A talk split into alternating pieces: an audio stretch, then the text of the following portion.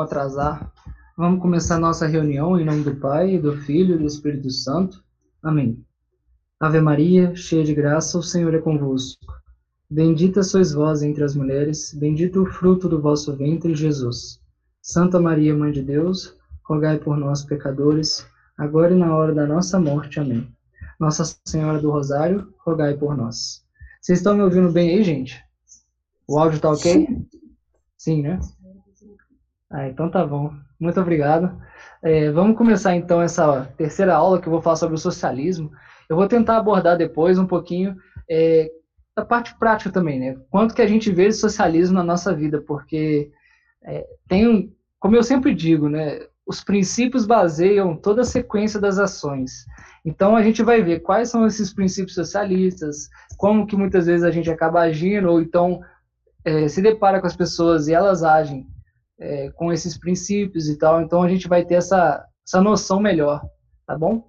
Então vamos lá. Por que tão ruim? E aí eu coloquei quatro pontos que a gente vai passar ao longo dessa, dessa hora, é, para a gente entender meio que o escopo geral, assim, né?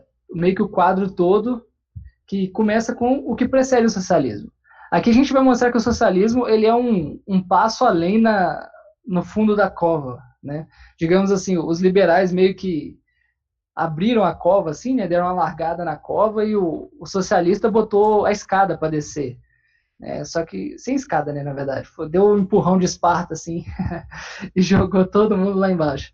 Porque a gente vai ver que eles são frutos de um mesmo problema, numa raiz comum, tá bom? E aí, esses princípios socialistas, quais são eles? Do que, que a gente está tratando quando a gente está falando do socialismo? Grande parte dessa exposição eu estou usando essa encíclica, chama Rerum Novarum, muito boa, vocês conseguem comprar por 10 reais essa encíclica, e ela é basilar da doutrina social da igreja. É a partir dela que a, a doutrina social se torna sistemática, tá bom? E elas, nossa, é assim, sensacional. Vocês podem ler, é um estilo de, de escrita muito clara. Das que eu li, ela é a que é mais clara no seu objetivo. As outras vêm em comemoração a ela, por exemplo, ou então é, quando eles têm que refutar alguma coisa, por exemplo, aquela que fala sobre o comunismo ateu, que eu não vou tratar diretamente aqui, mas é, é, mas ela, né, como ela vai refutar diretamente o comunismo, acaba que, que ela é bem direta também. Um momentinho. O nome da encíclica, só para eu pegar para vocês, chama Divinis Redemptores, sobre o comunismo ateu, que é do Papa Pio XI. Se vocês quiserem depois tiver esse, esse interesse, podem ir lá pesquisar, que lá vai estar mais detalhado sobre o comunismo em si. Hoje eu vou falar um pouco mais de base histórica, essas coisas todas, tá bom? É, então vamos lá. Terceiro ponto, as refutações da igreja. O que, que a igreja vai falar contra os princípios do socialismo? E aí eu vou tentar trazer um olhar sobrenatural sobre a questão é, da história, como que o socialismo surgiu e, e mostrar como que ele é, é, é utilizado mesmo pelo anticristo para formar uma anti-igreja ou um anti-reino, entendeu? É, então vamos seguir. Primeira coisa, o que está precedendo aí o socialismo? Essa citação perfeita do Leão XIII. Vejam bem, a sede, de, a sede de inovações que há muito tempo se apoderou das sociedades e as tem numa agitação febril, devia cedo ou tarde passar por regiões é, passar das regiões da política para a esfera, da vizinha, da viz, esfera vizinha da economia social. O que, que ele está falando? O liberal, quando ele tira Deus da jogada política, ele tira a transcendência. Ele coloca a liberdade como o princípio basilar da sociedade, certo? E fala assim: não, agora a gente precisa deixar com que cada um viva de acordo com seus impulsos, suas ambições, etc. Qual que é a ambição que tem mais poder diante do mundo, em termos mundanos. É a busca pelas riquezas. Então, eles vão retirar todas as regras que norteiam a moralidade da sociedade e vão deixar com que a moralidade seja transformada em termos das ações econômicas, materiais, imediatas do ser humano. O que, que acontece? Uma sede de inovações e uma agitação febril. A partir de agora, então, já que não existe uma moralidade que está ali indicando, olha, se você fizer isso aqui, vai ter tal consequência é, na vida de X pessoas e tal. O mundo fica meio que febricitante, buscando a prosperidade. A prosperidade vem, o que é mais interessante é que o nível de renda começa a aumentar muito, e aí gera-se uma situação social muito complicada. Por quê? Porque quando o liberalismo tira alguns dos instrumentos que a gente vai ver mais para frente, faz com que uma população inteira de pessoas que não estavam inseridas na dinâmica do empreendedorismo, do empreendimento, do lucro, da questão da, da produção empresarial, essas pessoas que estão alheias à, produ à produção empresarial, elas ficam fora dos lucros ou desse, dessa riqueza que está sendo gerada. O que acontece no início é uma migração em massa das pessoas das áreas rurais para as áreas urbanas. E essa migração faz com que haja um, uma falta de, de interação social muito grande. E é isso que o, que o Papa está encontrando nessa época da encíclica. Ele está falando assim: nossa, muitos dos operários saíram das suas cidades para ir onde o dinheiro estava, porque elas estavam vivendo pelo dinheiro.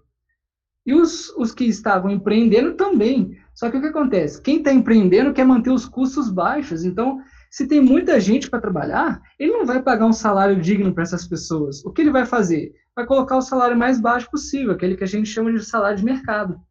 Então, muitas pessoas não tinham condições, por exemplo, do homem satisfazer as necessidades da casa.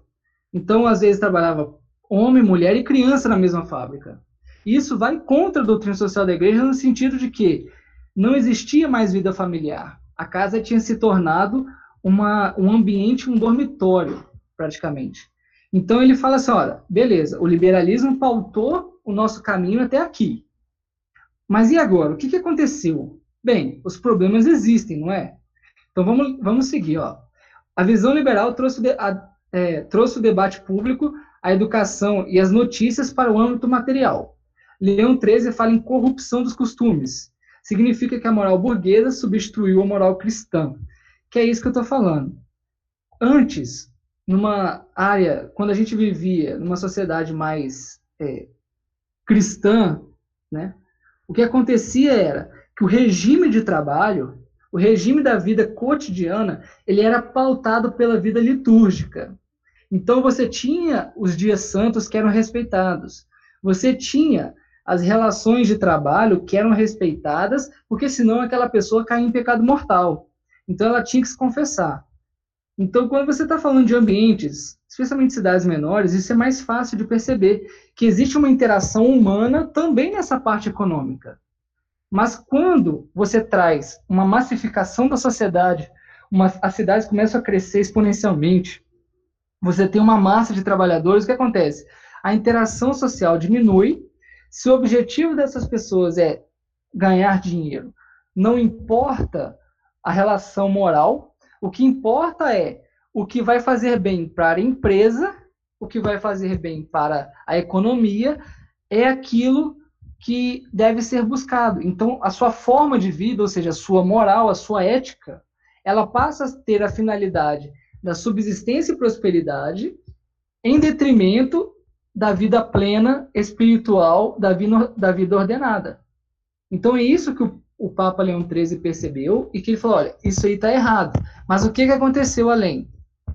Quando a gente está falando em moral burguesa, por exemplo, vocês logo vão lembrar da aula de história. Não, porque os burgueses fizeram isso, ah, os burgueses fizeram aquilo, não, não, não, não é verdade? Então a gente vai entender o que, que eu quero dizer com burguês e o que, que os socialistas querem dizer com burguês, tá bom? O que, que eu quero dizer com burguês e a moral burguesa? Vejam aí, a moral burguesa é o sentido de que os bons hábitos são aqueles que se desenvolvem em ambiente produtivo. E o melhor, moralmente, é buscar a vida em abundância, a vida com abundância, o lucro, o, o rendimento, o ganho no mercado. Então, por exemplo, você vai ser mais, mais valioso, mais moral, no sentido de que mais virtuoso, quando você é capaz de chegar e ter as habilidades do mercado que o mercado precisa. Por exemplo, negociar. Quando você se dispõe a negociar no mercado e você é um bom negociador, você vai ser exaltado, vai ser honrado na sociedade.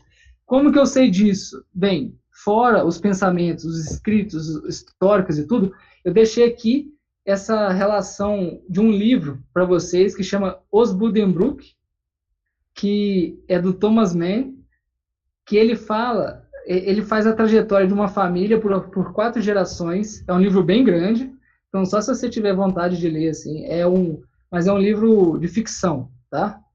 E, e ele traz um, é, na Alemanha protestante essa relação de uma família burguesa, a sua prosperidade e a sua queda.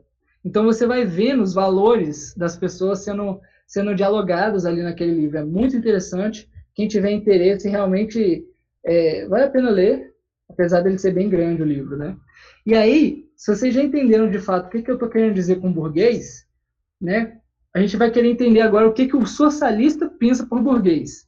Por mais que o burguês seja o que existe de fato, né? A gente sabe que existe o burguês. O burguês era aquele que vivia nos burgos, ou seja, era aquele que trabalhava dentro da cidade, vivia do mercado. Isso não é um problema nenhum, certo? Mas o que aconteceu? Com a Revolução Industrial, quando vem essa noção e o cálculo econômico mais claro, você percebe que o burguês ele passa a ter um, uma influência social maior do que, por exemplo, o padre, ou maior do que a, as relações de, de familiares, por exemplo. No início isso é muito misturado, mas o burguês ele passa a ter um pensamento liberal, no sentido de que é distinto daquela visão ordenada da, da realidade. O socialista vê isso e, não querendo resgatar os princípios da ordem, chega, olha essa realidade do burguês e fala: opa, o burguês ele é uma, uma entidade, digamos assim, que é determinada pela sua forma de viver. O que, que ele quer dizer com isso? Que a partir do momento em que a pessoa se torna burguês, ela assume uma roupagem necessária para aquele estilo de vida.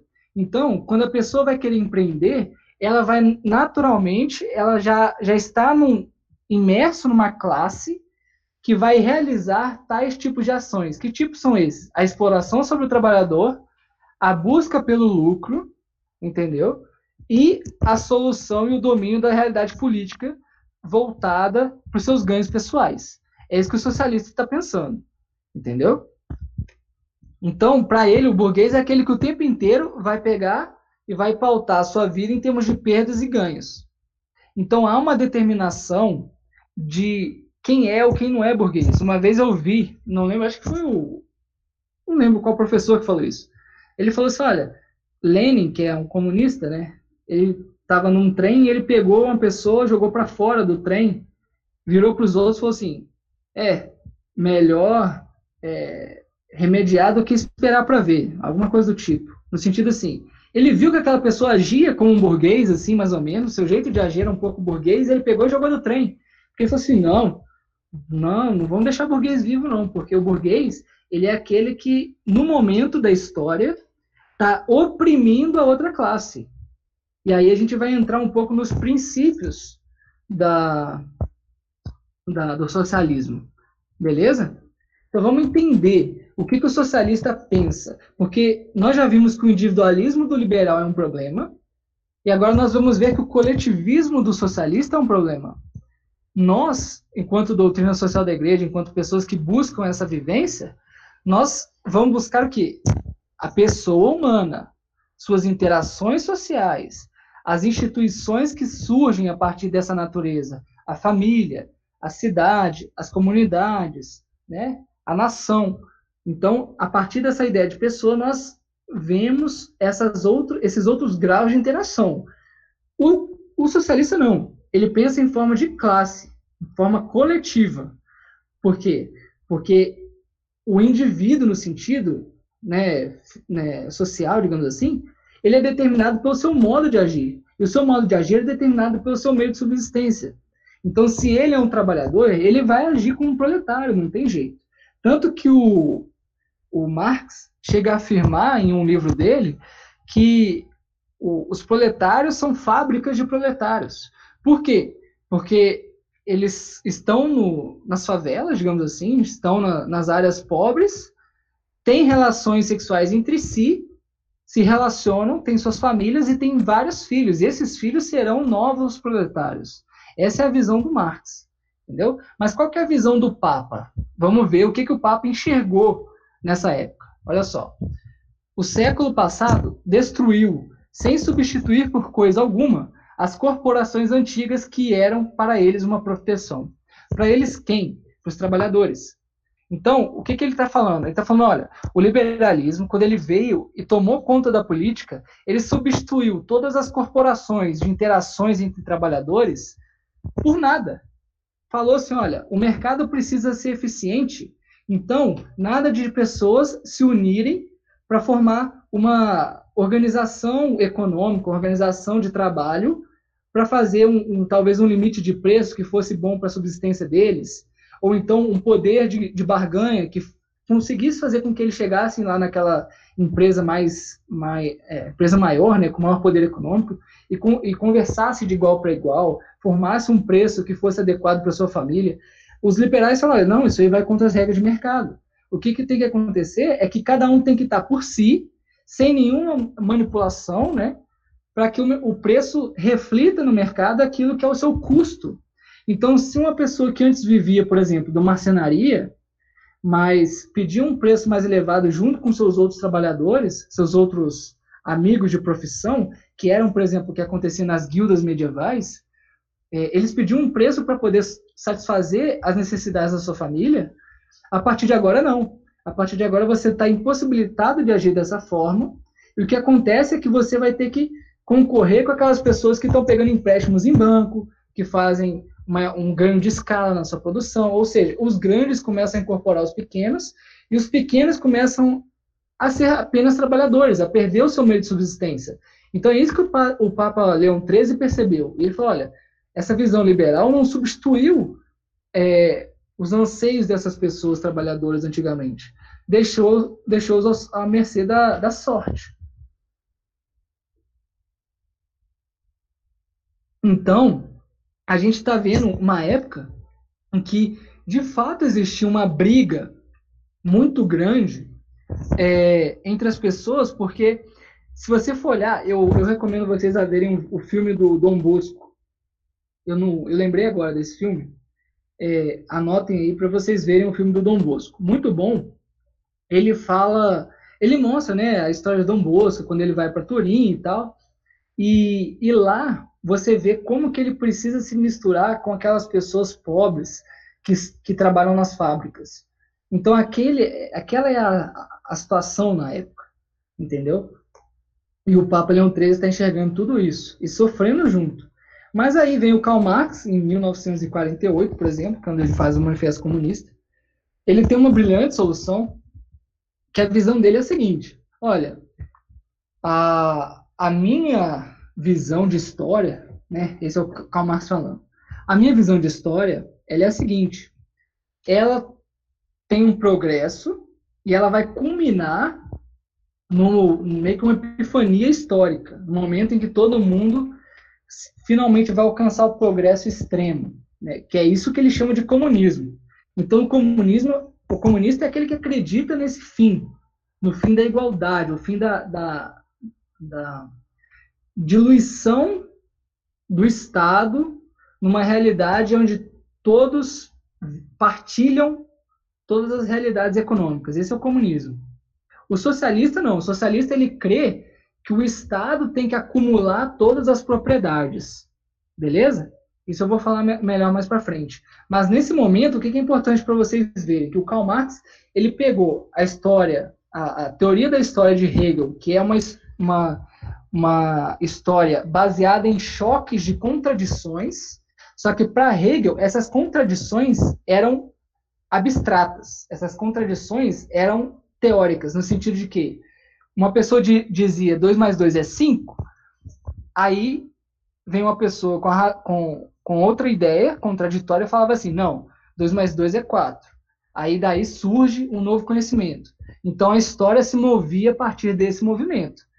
Para Karl Marx, é um absurdo você dizer isso, porque para ele, o que acontece primeiro é a matéria. Ninguém começa pensando, todo mundo começa com a matéria, com as necessidades materiais. Então ele fala assim: opa, na verdade o que transforma a história não é o pensamento, mas é o trabalho. E aí ele começa a falar que a economia é que realmente produz história. Então você vai ter o choque das classes produtoras contra o choque das outras classes. Então, por exemplo, no momento em que ele está falando, o burguês é aquela classe que está por cima, entendeu? Que detém a propriedade, e o proletário é aquele que não detém a propriedade, mas que deseja fazer a história avançar, entendeu? Então, por isso que o pensamento burguês ele vem como que uma uma digamos assim, um gorro ou uma um, daquelas máscaras que você, por exemplo, sei lá, vamos supor que quando a pessoa vai sequestrar alguém, bota aquela máscara assim, puxa e tal. Então é mais ou menos isso que o que o Karl Marx está falando, que o burguês está fazendo com o proletário. Ele está pegando a sua roupagem burguesa, entendeu? Colocando na cabeça do proletário e puxando e falando assim: você não vai avançar, tá certo? O que está acontecendo aqui? Percebam. Lembra que eu falei que a, o pensamento, a moral burguesa, ela é de certa forma artificial? Que ela parte de princípios errados e vai para finalidades erradas? Karl Marx percebeu isso, só que ele percebeu sem fazer o retorno aos princípios. Ele, ele pegou daí para frente e falou assim: não, então eu vou fazer uma teoria que vai levar até a, a bem-aventurança material, entendeu? Então ele pegou, percebeu que o pensamento burguês é algo meio forjado, é algo meio estranho, bem artificial mesmo. Só que ele achou que isso aí fazia parte da estrutura da história. Só que não faz. E aí, o que, que acontece? Esse pensamento até hoje nos atinge quando a gente vê a ideia de que eu, a, a relação entre homem e mulher ela é forjada pela sociedade. É mais ou menos nessa visão, que as, nesse, nesse movimento de história, que as pessoas estão pensando isso. Porque o Marx, ele escreveu no livro dele que o primeiro, a primeira forma de opressão, de, de realmente opressão, na verdade ele usa o termo alienação, né? A primeira forma de alienação se dá do homem na, é, no homem com a mulher na produção de seus filhos. Entendeu?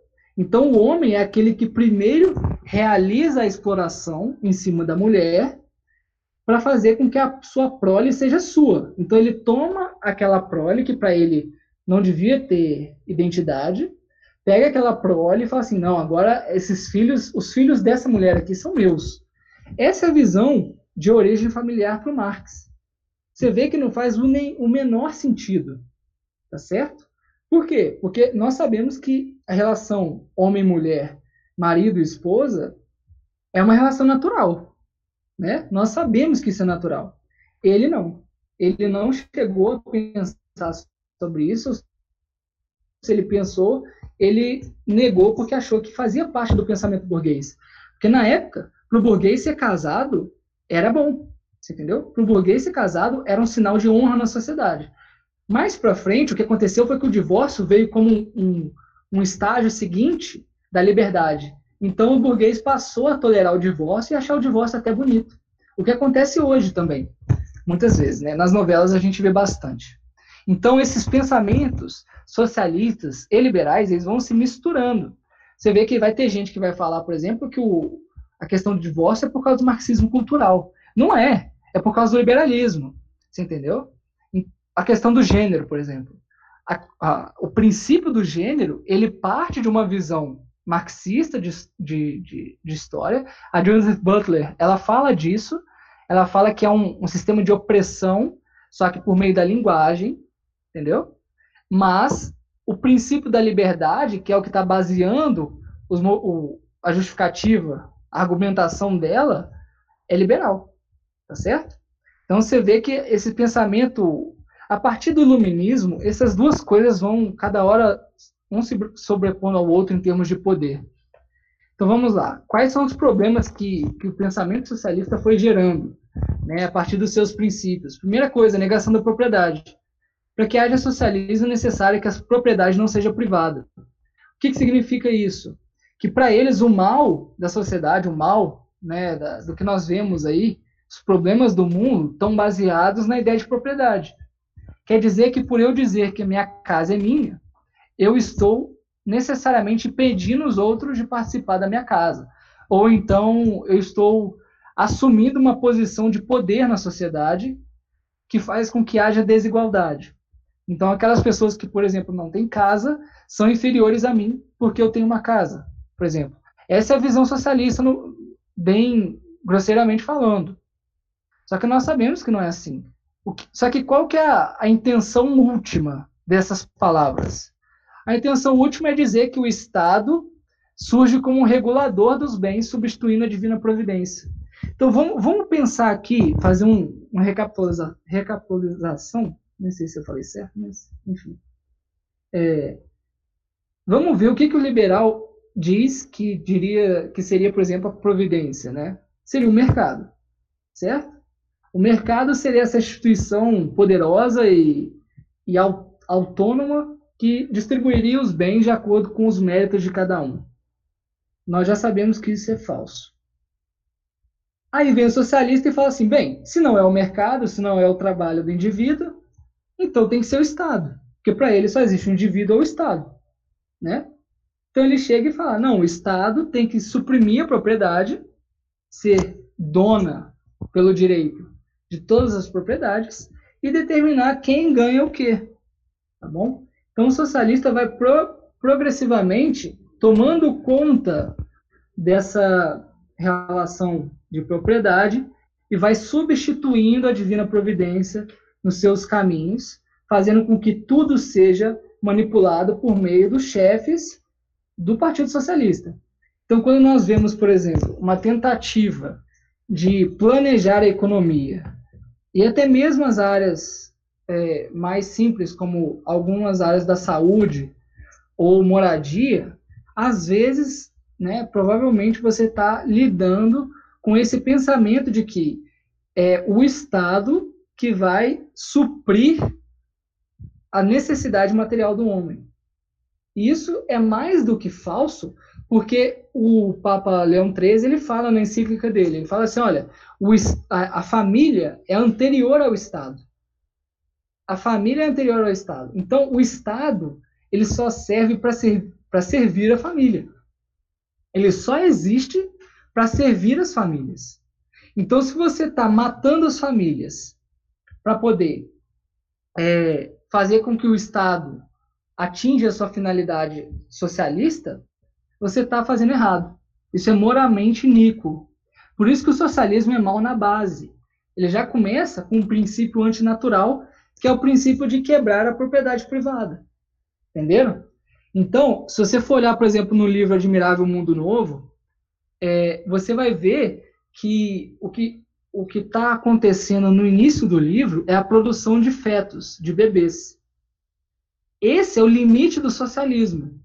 O momento no qual a produção, é, não só a produção dos bens, mas das próprias pessoas, é feita por meio de um cálculo do governo central. Ah, não, nós precisamos de tantas pessoas por exemplo, eles são, eles são divididos em graus, né? Os alfas, betas, deltas e tal. Então, os alfas e betas são mais, mais inteligentes, os, os deltas e épsilon são trabalhadores. Então, de acordo com o que a sociedade está precisando, eles vão lá e produzem seres humanos de acordo com cada faixa de, de, de função na sociedade. Esse é o, afinal, é, é o fim dessa, desse princípio lógico da propriedade, por incrível que pareça. O que está acontecendo hoje? O que está acontecendo hoje é que, por enquanto, essa visão de liberdade ainda está na fase liberal em termos de fecundidade, é, é, política reprodutiva. O que está acontecendo? Eles estão dizendo que, pela liberdade, as mulheres têm que ter o direito de abortar. Pela liberdade, as mulheres podem fazer inseminação artificial. Pela liberdade, as mulheres podem escolher os genes dos seus filhos. Beleza. Isso aí já está errado. Mas pelo princípio liberal está vigorando. O que, que vai acontecer depois? Porque o princípio liberal não se sustenta, ele vai ceder a um poder maior que é o Estado. O que, que vai acontecer no futuro? O Estado dizer que tantas pessoas precisam morrer ou não podem existir, como aconteceu na China, quando você fez a política de um filho único. Depois vai dizer: ah, não, vamos então produzir tais pessoas que são mais. O que aconteceu com Hitler, por exemplo? Ele queria produzir uma, uma, uma raça pura na Alemanha. Então aquilo pode acontecer de novo. Não, nada impede, por meio desses princípios socialistas, que isso aconteça. O que vai acontecer é que os mais liberais e os mais socialistas vão ficar se degladiando e aqueles que são meio termos conseguirão avançar suas agendas. Se vai chegar ao ponto de haver a produção in vitro de, de pessoas é, em escala grande, né? Eu não sei. Mas que é possível que isso aconteça, é possível. Até aqui tudo bem, gente? Então tá bom, vamos avançar. O outro ponto que é muito importante, eu acho que é, é mais tocante ainda do, do que o, o anterior, é a questão da inveja. Olha essas citações. Os socialistas, para curar este mal, instigam nos pobres o ódio invejoso contra os que possuem. Aqui no Brasil, a gente tem uma. É meio que um. É engraçado. É um, é um jeito de agir quase que invejoso desse jeito, mas que às vezes até vai contra, que é aquela inveja de quem se, se dá bem. Mas a gente não, não, não tem inveja de quem se dá bem porque ela possui algo, né? É mais por uma vaidade, né? Tanta inveja. É engraçado que isso acontece aqui no Brasil. Mas os socialistas, eles instigam os ódio, o ódio nas pessoas, a inveja. Por quê? Porque se alguém possui algo que você não possui, e você fica paralisado pelo vício da inveja, alguém vai ter que atuar com justiça para restituir essa inveja que você está sentindo. O que, que é isso? Olha, você olha, por exemplo, para as pessoas que têm carro e fala: é injusto que elas tenham e eu não tenha. O que, que acontece? O Estado vai ter que vir suprir essa demanda eleitoral, essa demanda política, entendeu? e te dar o carro à força. E te dar a custa do quê? A custa to de toda a sociedade. Não entrando aqui no mérito, por exemplo, do Bolsa Família, que é algo mais ligado à subsistência, que talvez precise ser discutido de forma mais calmamente. Mas se nós formos olhar, por exemplo, a educação pública, educação superior, pública não, educação superior, talvez a pública também, mas a superior e mais em grau maior, mais visível, o que acontece é o seguinte: você acredita, bota um princípio que ninguém pode questionar, que a, a faculdade é necessária para a pessoa viver. Então, aqueles que têm condições de pagar, eles estão, digamos assim, obtendo algo que é totalmente injusto, enquanto os outros não tiverem. Então, que, qual que é a busca da, da do estudo superior estatal é fazer com que todo mundo alcance os níveis é, educacionais que ela precisa, que o Estado precisa, para que ele seja justificado. Então, se agora é a faculdade, depois vai ser o mestrado. E as demandas de injustiça, da inveja, vão ser cada vez mais jogadas para o aparato estatal. Ao invés da pessoa Claro, não estou falando que aqui é meritocracia 100%, né? que aquela pessoa que não tem nem luz em casa tem condição de competir com quem tem cursinho. Não é isso que eu estou falando. Eu estou falando que esse movimento interior, esse vício, esse pecado capital da inveja, ele é estimulado pelos princípios socialistas para que não haja, olha só, não haja força moral integridade de pessoa, da, da personalidade, para atuar na sociedade de forma autônoma. Então, sempre vai ser necessário pedir o auxílio do Estado para que essas coisas avancem, ou seja, para que cada pessoa seja capaz de chegar na faculdade, você vai necessitar sempre de que o governante vá lá e faça uma lei. Você entendeu? Não é esse o, o tipo de sociedade que nós estamos buscando.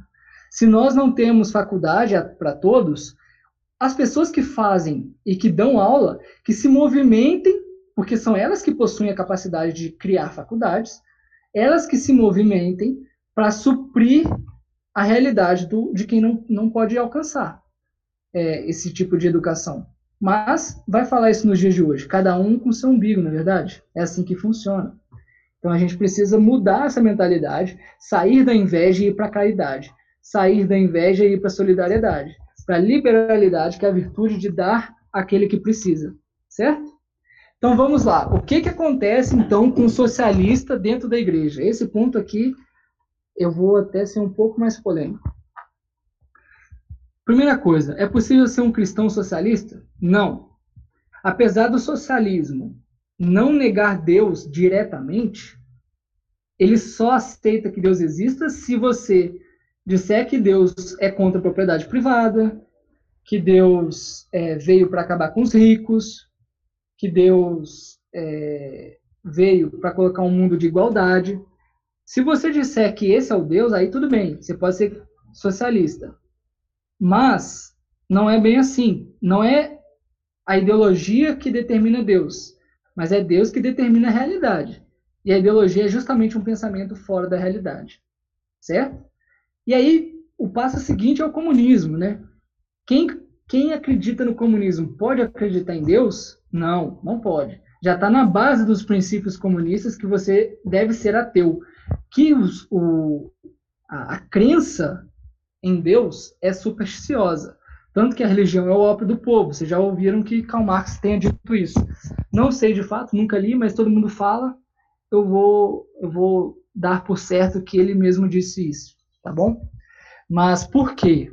Justamente porque o comunismo é o alcançar final do socialismo, no qual não precisa mais de Estado, porque a mente das pessoas já está livre do pensamento burguês então ninguém vai querer se apropriar de um bem. Então, por exemplo, eu estou com um ventilador agora que está me satisfazendo muito bem. Finalmente, graças a Deus, eu estou usando o ventilador. Se eu não tivesse esse ventilador, eu ia ter que buscar um outro ventilador. O que que eu, com a minha mente burguesa, né, se eu fosse um comunista, ia falar assim: ah, não, eu vou ter que comprar um ventilador. Mas, na visão comunista, você vai ter os ventiladores aí sendo produzidos, sabe-se lá como, talvez pela vontade popular. E aí você vai ter um ventilador que você vai poder chegar e usar e depois deixar por aí, né? O que acontece é que se eu estou usando aqui e vier uma pessoa querer usar o meu ventilador, eu não vou querer deixar, porque eu estou precisando. Mas ele vai falar, mas isso aqui é nosso. Então a gente vê que não é bem viável o comunismo assim, nessas coisas bem simples já não é viável. Imagina nas coisas mais mais complexas, né? É, mas o comunista acha que isso vai acontecer. Karl Marx diz que vai chegar um momento em que todo mundo vai. Cada indivíduo vai estar diluído no pensamento coletivo. É um negócio assim, fora da. fora da casinha de verdade, né? E houve aqueles que tentaram aliar o comunismo, o socialismo com a doutrina social da igreja. Houveram movimentos na Inglaterra, por exemplo, de criar comunidades inteiras socialistas, então, um, um, ricaço foi lá e comprou terras, comprou máquinas e tal, deixou à disposição das pessoas. Aí, depois de cinco anos, já estava falido, o pessoal passando fome, porque não conseguiu organizar. Né? E aí, o outro ponto que eu trouxe aqui, que é uma, uma frase de uma musiquinha, que é igualdade, fraternidade, nessa mesa, entendeu? Então, por que, que eu coloquei essa frase? E aí eu cito aqui Santo Agostinho. Dois amores fazem duas cidades. Esse aqui é a Cidade de Deus, livro Cidade de Deus.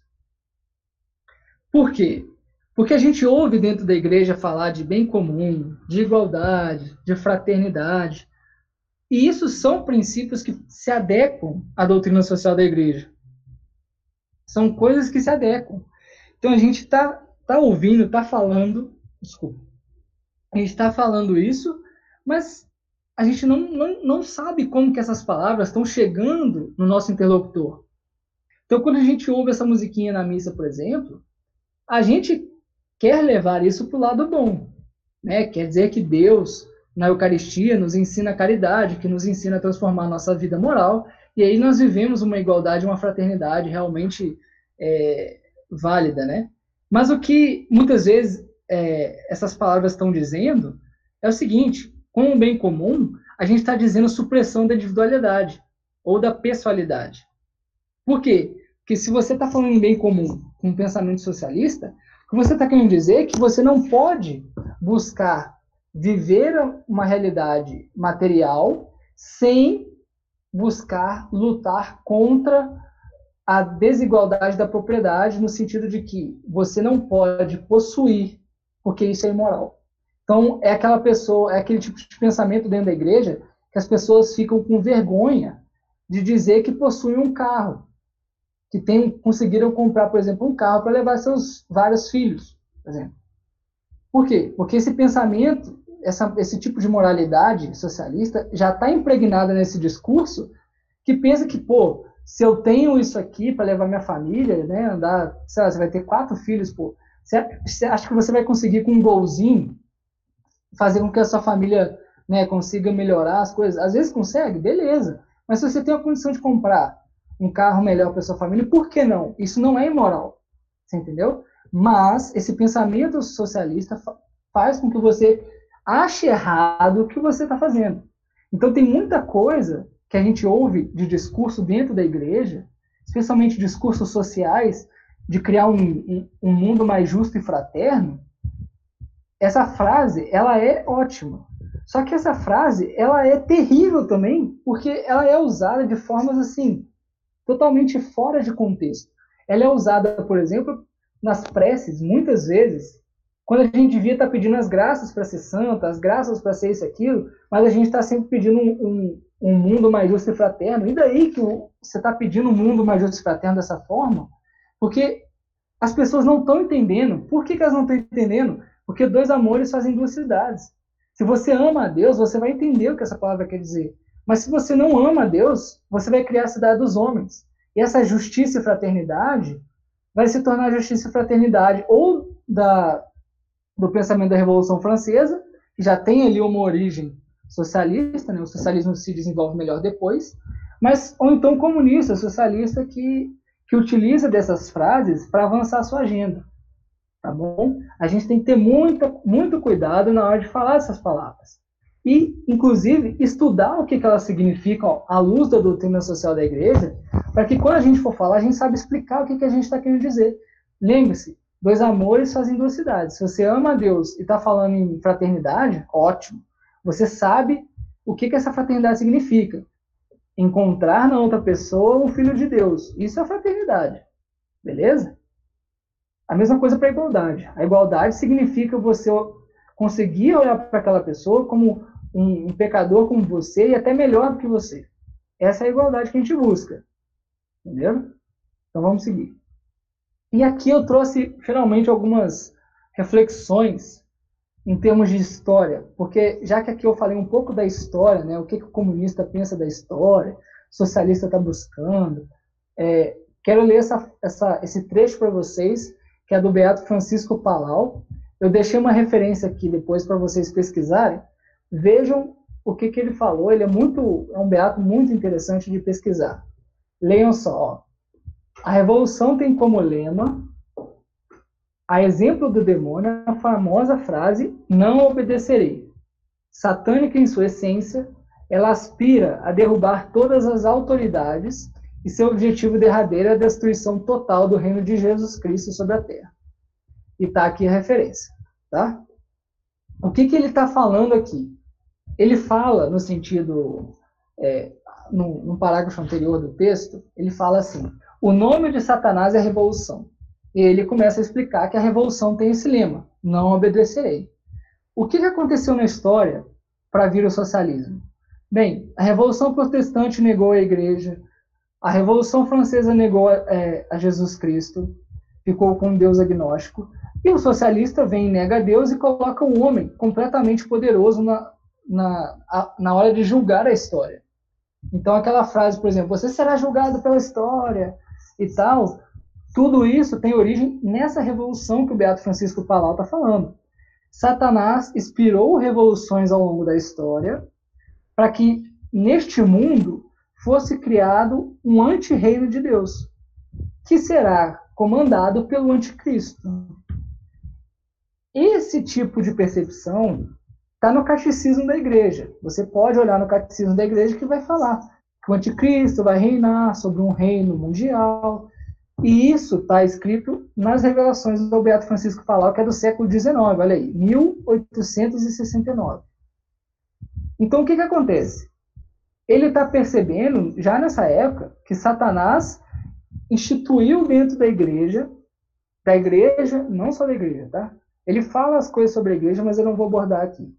Instituiu dentro da história, das sociedades, um meio de fazer com que todos peçam pela ordem internacional de justiça e paz. Tanto que vai ter aquela frase na, na Sagrada Escritura que fala assim: quando todos disserem paz, paz e prosperidade, se eu não me engano, aí sim virá o anticristo. Eu não lembro qual que é a passagem, mas tem essa passagem lá na, na, na Sagrada Escritura. Então, chegará o momento em que esse pensamento, às vezes liberal, às vezes socialista, vai corroborar para que haja um governo internacional e que esse governo internacional seja aquele que vai substituir a universalidade da igreja. Vejam bem, a igreja universal, ela tem poder sobre todos os povos. Então, anti, a anti-igreja também vai ter que ter poder sobre todos os povos. Então, vai ser instaurado meio que uma ordem jurídica, uma ordem política, não sei como que será, que vai fazer esse papel de é, substituir a autoridade moral da igreja. Entendeu? Então, o que, que aconteceu desde a, do pensamento comunista e socialista? Em 1917, Nossa Senhora fala dos erros da Rússia. Todo mundo interpreta como os erros do comunismo. Muito bem. Então você já vê que Nossa Senhora veio nos alertar de algum problema. E o ano bate com a Revolução Russa, comunista da Rússia. Então a gente vê que isso aconteceu de fato muitos católicos foram perseguidos dentro da União Soviética. E hoje o que está acontecendo é que muitos católicos estão sendo perseguidos na China por causa da sua fé, simplesmente porque essa fé é subversiva. Porque ela diz que existe uma verdade, que existe um salvador, que não é o Partido Comunista Chinês. E isso é crime na China. Então eles estão sendo perseguidos. Entenderam? E, e não só em termos de um governo político, mas o pensamento de se de ter uma ordem humana que entra dentro das famílias está fazendo também com que famílias na Europa percam a guarda dos seus filhos porque não querem ensinar gênero para eles. Isso também é um pensamento socialista. Porque nós vimos que a família é anterior ao Estado. Se o Estado interfere na educação familiar e retira dela a guarda da criança, você tem uma violação desse princípio de que a, a família é a base da sociedade. Então, isso também é um pensamento socialista. O Estado está tomando conta das coisas. Cada vez mais passa-se leis que buscam conhecer o interior dos lares. Então, cada vez mais as famílias vão estar sendo vigiadas. Por exemplo, agora no Covid, o, um, numa das reuniões da OMS, o, um dos, das pessoas lá falou que cogitava fazer com que seja crime ter mais de, de seis pessoas dentro de, da, da sua casa, ou então tivesse um, uma distância de um metro e meio de cada uma delas. Mas aí eu te pergunto, quem é que vai regular essa, essa lei? É o Estado. Entendeu? Então, você, quando aparentemente, nossa, a ciência diz que precisa manter a distância. Que legal, beleza. Mas você acha que isso aí vai ser feito né, sem nenhuma intervenção? É óbvio que não. É óbvio que a gente tem, tem a chance de viver uma realidade tipo do Big Brother, né?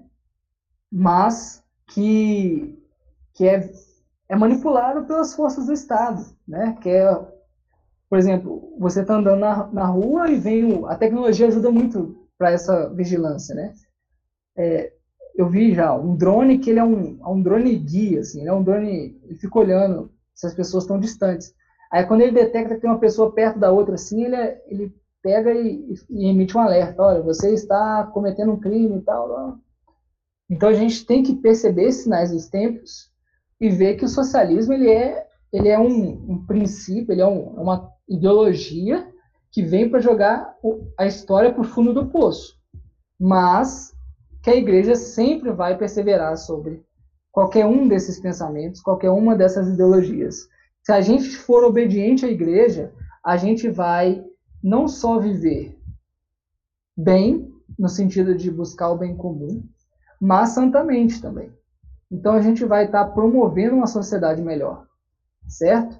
Então, esse é o princípio que a gente tem que ter sempre em mente: que dois, dois amores fazem duas cidades. Se você ama a Deus e busca ser obediente a ela, ou seja, não seja revolucionário, como diz aqui o Francisco Palau, que né, a base de toda revolução, de, de todo o mal é a revolução, que foi a revolução que aconteceu nos céus com Satanás, né? Não obedecerei, isso é uma revolução. É, enfim, acho que eu já falei bastante. Mas eu acho que fica aí a mensagem, né? Vamos ter cuidado com essas propostas mirabolantes que a gente vê por aí. Se for olhar, por exemplo, para a política, vamos ter muito cuidado. Vamos buscar aquilo que as pessoas dirão, ah, não, eu, eu, eu vou tentar integrar tal grupo com tal grupo, para que eles possam é, solucionar seus problemas e tal, ao invés de ficar passando lei que pareça que vai, vai resolver todos os problemas, certo? É, porque senão a gente pode cair nesse problema socialista.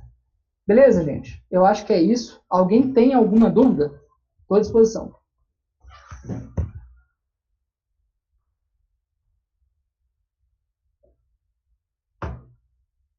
Como a teologia de libertação. Sim. A Uni também, a Uni também. Ah, não. Qual que é a pergunta? Eu não sei. Como a teologia, ah, tá. Como a teologia da libertação une a fé cristã e o socialismo, certo? Essa é a pergunta?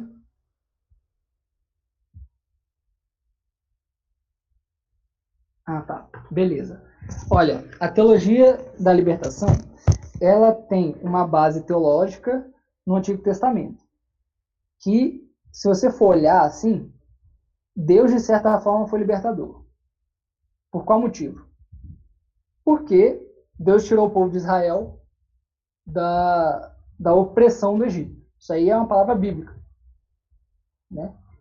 A partir dessa, dessa leitura, o que, que o teólogo da libertação faz? Ele aplica aquela ideia de luta de classe marxista à visão da história do povo de Deus. Então ele passa de, a transformar a história da redenção não em uma história de transcendência, de salvação espiritual. Mas ele pega a luta de classe, o proletário deixa de ser o proletário e passa a ser o povo de Deus, certo? E o, o burguês, ele é equiparado à visão tradicional. Porque você precisa superar a visão histórica. Então, o que acontece? O que aconteceu muito uma vez, eu estava numa formação bíblica e, por incrível que pareça, veio um padre com o, a autorização do bispo fazer um, um card para nós entre os três tipos de igreja. A primeira é a carismática, que é muito aberta, né? É, só que não possuía é, doutrina. Ele quis dizer que a igreja carismática era uma igreja é, que que tinha muitas coisas e tal, mas que não existia uma doutrina, uma unificação e tal. Aí ele falou que existe a igreja tradicional, tradicionalista, que é pautada na hierarquia, que é pautada na, em instrumentos de, de doutrinação, ele usou o termo, né? E tem a igreja povo de Deus, que é uma igreja aberta, plural, é, na qual o povo caminha junto e tal. Então ele quis dizer, na verdade ele estava puxando sardinha para a teologia da libertação, falando que existe uma igreja dentro da igreja. Querendo dizer que o povo de Deus, o oprimido, né, é, ele é o local de salvação. Então Jesus Cristo vai dizer, né, mais fácil um camelo entrar pelo buraco da agulha do que o, o, rico entrar no reino dos céus. Então ele vai pegar, vai transformar o reino dos céus no reino de Deus, o reino de Deus num, num reino de paz e justiça, justiça e fraternidade, um mundo justo e fraterno. Ele vai pegar o povo de Deus, aquele pessoal né, mais simples, o pobre, vai trazer a condição de oprimido, vai pegar a igreja hierárquica e os ricos como a parte opressora e vai fazer um choque entre essas duas regiões, essas duas, esses dois grupos. Então, a igreja mais tradicional que busca a santificação por meio dos sacramentos, por meio das, das, das orações pessoais e tal, vai ser esvaziada. Então, o Deus libertador, ele vai fazer o quê? Vai agregar esse povo de Deus e vai trazer ao seu convívio fraterno. Então, a Eucaristia vai ser esse convívio fraterno, né, na mesa, igual está escrito aí, nessa mesa, nos ensinais, essa mesa, na verdade, é para ser chamada do altar, mas eles chamam de mesa. Por quê? Porque é onde as pessoas se reúnem para partilhar o pão. Então, toda a visão bíblica vai sendo traduzida em termos de opressão e oprimidos, que Jesus teria vindo para salvar os oprimidos. Entendeu? Então, se você analisa a, a, Sagrada Escritura por meio dessa, dessa visão de que há uma opressão, um oprimido e, e, o, e o opressor, você está agindo de uma forma como a teologia da libertação busca fazer. Entendeu? Está respondido?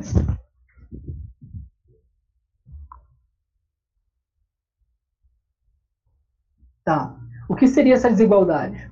A pergunta é a seguinte: Deus ama a desigualdade. O que seria essa desigualdade? Certo.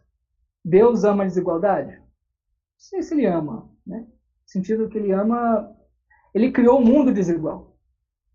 Nesse caso, ele amaria, né? Sim, for... nesse sentido. Ah. Perdão. É Não, que eu estava lendo um pouco sobre é, a criação e tudo mais, sobre a desigualdade na realidade da vida, das coisas mesmo. E aí diz que Deus ama a diferença, Deus nos fez desiguais. É, na raiz das coisas mesmo. Um é mais alto que o outro, um é mais inteligente do que o outro, enfim. E que Sim. essa diferença, essa diversidade foi querida por Deus e ela expressa exatamente o amor e a beleza de Deus. Exato. E aí, né, aí eu acho que entra também, eu não sei, eu dou algumas sugestões, mas não sei se é exatamente exato. Mas eu acho que entra um pouquinho do nominalismo no sentido de desigualdade não ter esse sentido é, que a gente entende no mundo cristão, mas sim um sentido negativo de que é algo ruim e que não deveria existir. Mas eu não sei se tem a ver com nominalismo. Mas eles interpretam, né? É essa diferença. Eles mudam o sentido das palavras, os revolucionários, e aplicam de modo diferente. Assim como você explicou em relação ao rico na parábola de Jesus, na comparação de Jesus, eles colocam o rico realmente como se fosse. Não, o problema é o rico, e não o apego, a idolatria aos bens materiais. Mas o problema é o rico. Então, e eu até tinha comentado, eu ia comentar, mas aí no final não comentei, quando você falou que os socialistas, né, eles julgam a pessoa de acordo com a classe a que ela pertence. Se ela é burguesa, ela vai agir como um burguês, que no caso, na cabeça deles, é alguém que vai oprimir o operário. E aí eu diria que o socialista peca de juízo temerário, porque ele olha para alguém, você é burguês, então você oprime, você é ruim, você merece, enfim, ser excluído. E é, é essa questão e é o que acontece também hoje em dia quando as pessoas olham para alguém com uma cruz né, e acham que você é intolerante. É, mesmo que pensamento, é, é a mesma tendência podre do ser humano, né, de, de soberba, que, que acaba, né, os, os comunistas usam isso. Mas sobre a, a, questão da desigualdade, sim, Deus criou todo mundo desigual, e mesmo que você colocasse as mesmas circunstâncias para pessoas diferentes, elas seriam, elas alcançariam é, resultados diferentes. Então, se você pegar é, duas pessoas com o mesmo jeito, perfil, é, perfil corporal, mesmas roupas, mesmo dinheiro na mão dela, mesma rotina, eles vão dar frutos diferentes. É natural isso, certo? O que acontece é que a desigualdade não é amada por Deus no sentido em que você tem uma sociedade materialista que faz com que a, a riqueza seja a finalidade da, da sociedade. Então, as pessoas mais ricas não praticam as virtudes que elas poderiam praticar. E aí essa desigualdade ela é, ela não é quista, tanto que a gente não quer que as pessoas passem fome. Então essa desigualdade extrema, né, esse negócio de, de que há as pessoas paupérrimas e existem pessoas que poderiam ajudar e não ajudam, isso precisa ser remediado, entendeu? Entendi. Então, o fim é, da posse dos bens é, é o serviço a Deus. se alguém é rico, ele tem uns meios especiais para servir a Deus que um pobre não tem. Exatamente. Mas, a gente chama isso de destinação universal dos bens. Esse, Significa... esse princípio é muito interessante. É, é muito interessante. Significa que você tem, mas não é seu propriamente dito. Ele é de Deus. Então você recebeu de Deus como uma providência. Aqui é muito importante, em termos de economia, a gente perceber. A providência rege tudo. Então, se você tem muito, a providência te deu essa possibilidade. Então você tem que agir segundo a providência, segundo as regras de Deus, segundo o amor de Deus. Então você vai querer fazer com que esse dinheiro a mais que você recebeu também chegue àquelas pessoas que precisam. Você entendeu? Então, é, tem uma, uma, uma vez eu ouvi, não sei se é verdade, mas no hebraico não existe o termo meu, existe o termo é, comigo, né? Ou seja, no sentido de que é, essa percepção teológica não é a não, não é a não existência da propriedade. Veja bem, eu estou falando do discurso, no sentido de que até mesmo aquilo que é meu, eu consigo reconhecer que está para mim, mas não que eu tenho total domínio daquele objeto, no sentido de que eu criei o objeto, certo? É bem interessante isso. Mas, mas isso já é um, algo mais mais específico. Tá? Para outras aulas. é. Enfim, eu acho que a gente pode encerrar aqui, tá bom? É... Isso. As gravações vão estar disponibilizadas, né? A participação também está contando. E, e é isso, gente. Muito obrigado pela, pela participação de todo mundo durante essas três aulas. Espero ter ajudado vocês, né? É, fico muito feliz com, com, a presença de vocês e depois compartilhe essa, essa aula para mais pessoas, tá bom? Então vamos rezar um santo anjo aqui, em, pedindo que ele nos ajude a, a meditar essas palavras. Santo anjo do Senhor, meu zeloso e guardador, se a ti me confiou a piedade divina, sempre me rege, me guarde, me governe, me ilumine. Amém. Estivemos reunidos em nome do Pai, do Filho e do Espírito Santo. Amém.